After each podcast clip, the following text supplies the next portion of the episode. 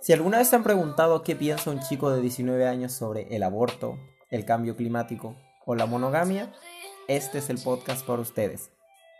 Planeo exponer todos estos distintos temas profundamente y siempre de manera lúdica, ya que básicamente así es como soy yo. Así que si deciden acompañarme en este viaje, prepárense para conocer el pensamiento y las creencias y los puntos de vista de mi generación y especialmente de mí.